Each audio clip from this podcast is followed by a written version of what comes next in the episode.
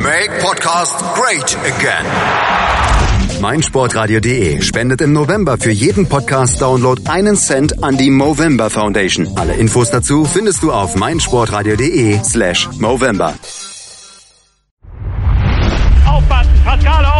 Nicht auf die Schulter gehen, in die Brücke, ja, er hält es. Das darf doch nicht wahr sein. Ringen auf meinsportradio.de. In Zusammenarbeit mit dem Deutschen Ringerbund berichtet meinsportradio.de exklusiv über den deutschen Ringersport. Jede Woche neu. Auch als Podcast mit Malte Asmus. Ringen auf meinsportradio.de.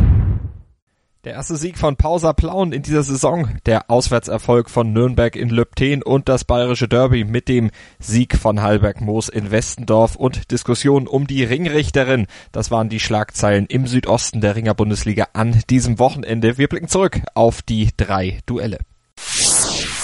Per Flugzeug ging es für die Jungs von Johannes Nürnberg in den Norden zum RV Lübten und die dadurch verkürzten Reisestrapazen, die wirkten sich auch positiv aus, genauso wie das Daumendrücken des Piloten, der den Ringern extra per Durchsage noch einmal viel Glück für den Auswärtskampf gewünscht hatte. 17 zu 13 hieß es am Ende für die Gäste, auch weil den Gastgebern ein bisschen das Glück fehlte. Der erste Teil des Kampfabends, der verlief spannend. Es gab zahlreiche Duelle auf Augenhöhe. Viermal wechselte folglich auch die Führung. Arthur Omarov, der holte vier Punkte für Lübten. Ilya Matuchin legte drei drauf. Bei Nürnberg waren Stojan Iljev und Dennis Menexe mit Schultersiegen und jeweils vier Punkten erfolgreich. Außerdem gab es auf Nürnberger Seite einen Punkt von Leichtgewicht Fabian Schmidt. Und diesen knappen Vorsprung konnte Nürnberg dann nach der Pause ausbauen. Oleg Mozzalin legte Benjamin Opetz auf die Schultern und Tim Stadelmann baute seine Siegesserie gegen Dennis Langner weiter aus. Nürnberg führte dann mit 16 zu 7. Den Schlusspunkt setzte Roland Schwarz und die vier Punkte von Comebacker Frederik Bierrehus und die zwei Punkte von Lennart Wickel, die blieben reine Ergebniskosmetik für Lübten am Ende. Nach dem Punkt in der letzten Woche gab es für die WKG Pausa Plauen in dieser nun auch endlich den ersten Sieg zu feiern in dieser Saison. Vor heimischem Publikum wurde Erzgebirge Aue mit 12 zu 9 niedergerungen und schon der Hinkampf war mit dem 12 zu 11 Sieg für Aue lange ein Duell auf Augenhöhe gewesen und so gestaltete sich auch das neuerliche Aufeinandertreffen. Aue zunächst in Front, nachdem Adrian Heiduck den Plauener Oldie Pia Wirling schon vor der Pause technisch überlegen war, Pausa konterte dann aber durch Neuzugang Marcel Böhme, der Mateusz Filipczak auf die Matte legte. Aue konnte seiner Favoritenstellung dann aber zunächst gerecht werden, ging mit einer 8 zu 4 Pausenführung von der Matte. Im zweiten Teil des Kampfabends dominierte dann aber Pausa Plauen.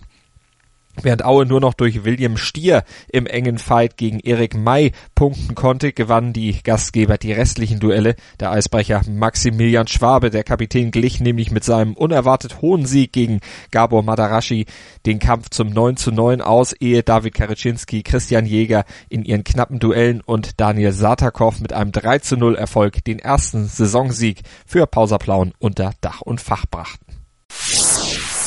Im Bayern Derby unterlag derweil der TSV Westendorf dem SV Hallberg Moos mit 13 zu 16 und das, obwohl Westendorf von den ersten zehn Duellen sechs gewinnen konnte. Allerdings verbuchten die Gäste in ihren vier siegreichen Duellen jeweils vier Zähler. Michael Prill, der Vereinsboss der Hallberg Moser, bilanzierte daher trotz einiger Kritik auch durchaus zufrieden.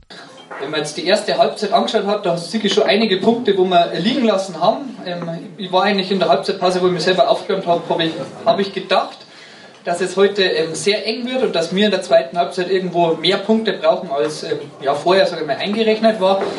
Und ja, so ist es dann zum Glück auch gekommen. In der zweiten Halbzeit ähm, ja, haben wir in jedem Kampf das Maximum, glaube ich, äh, rausgeholt und das war dann, dann heute auch der Schlüssel zum Erfolg. Etwas zerknirscht dagegen Klaus Prestele, der Cheftrainer von Westendorf. Sechs Kämpfe zu gewinnen und am Ende trotzdem als Verlierer die Halle zu verlassen. Wann hat er das schon einmal erlebt? Keine Ahnung, weiß ich nicht. Kommt nicht so oft vor, zum Glück. Ähm, kann das bloß unterstreichen, was jetzt äh, der Mike äh, eben gesagt hat.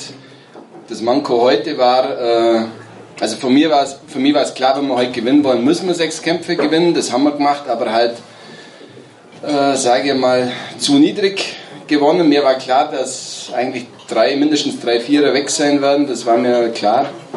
Ähm, ja, ist ärgerlich. Ich meine, ich habe es äh, nach der Vorrunde ja gesagt, dass wir in der Rückrunde schon schwächer stehen. Das hat man heute auch wieder gesehen. Ähm, wir haben alles probiert, jeder hat das Gewicht gemacht sozusagen, hat ja sozusagen Vaters runtergezogen, Mehmet runtergezogen, Simon hat das Gewicht gemacht, das war relativ viel Gewicht zu machen. Ähm, von dem her ist es eigentlich alles aufgegangen, aber am Ende hat es halt dann doch nicht gereicht. Diskussion gab es auch um die Remengerichterin des Abends, Katharina Grasruck. Der Sportdirektor des österreichischen Ringsportverbandes Jörg Helmbach, der war in der Halle und bescheinigte ihr, sie hätte die Begegnung nicht im Griff gehabt, auch wenn ihre Leistung letztlich nicht für den Sieg der Gäste ausschlaggebend gewesen wäre. Und diesem Urteil schlossen sich Michael Prill und Klaus Prestele im Großen und Ganzen an. Ich wüsste jetzt kampfentscheidende Situationen, wo die Schiedsrichterin ähm, wenn jetzt einer sagt 80 Kilo, so leid mir dort, die 15 Punkte wären auch anders noch gefallen. Ähm, da gebe ich recht, das haben wir vorher da gekriegt, zwei Punkte, das war falsch, aber ähm, im Großen und Ganzen ähm, würde ich sagen, dass er sich da eigentlich heute schon bewährt hat und ähm, eine gute Leistung zeigt hat. Hast du eine Meinung dazu, Klaus? Nee, ich, ich würde sagen, äh, wir sind wir selber schuld. Also, wie, ich könnte jetzt ein, zwei Sportler rauspicken, wo ich sage, das war vielleicht ein bisschen zu wenig und äh, dann mache ich das jetzt nicht an der Kampfrichterin fest. Ähm, ich will das nicht kommentieren. So bleibt unter dem Strich dieses Fazit von Michael Prill stehen. Und da haben wir gesehen, dass der Schlüssel zum Erfolg heute halt wieder mal war, die Niederlagen in Grenzen zu halten, sodass dann und die Siege hochgestalten und ich bin sehr froh, dass uns das heute geglückt ist. Und uns bleibt noch auf die Tabelle zu schauen und zu sehen. Burghausen.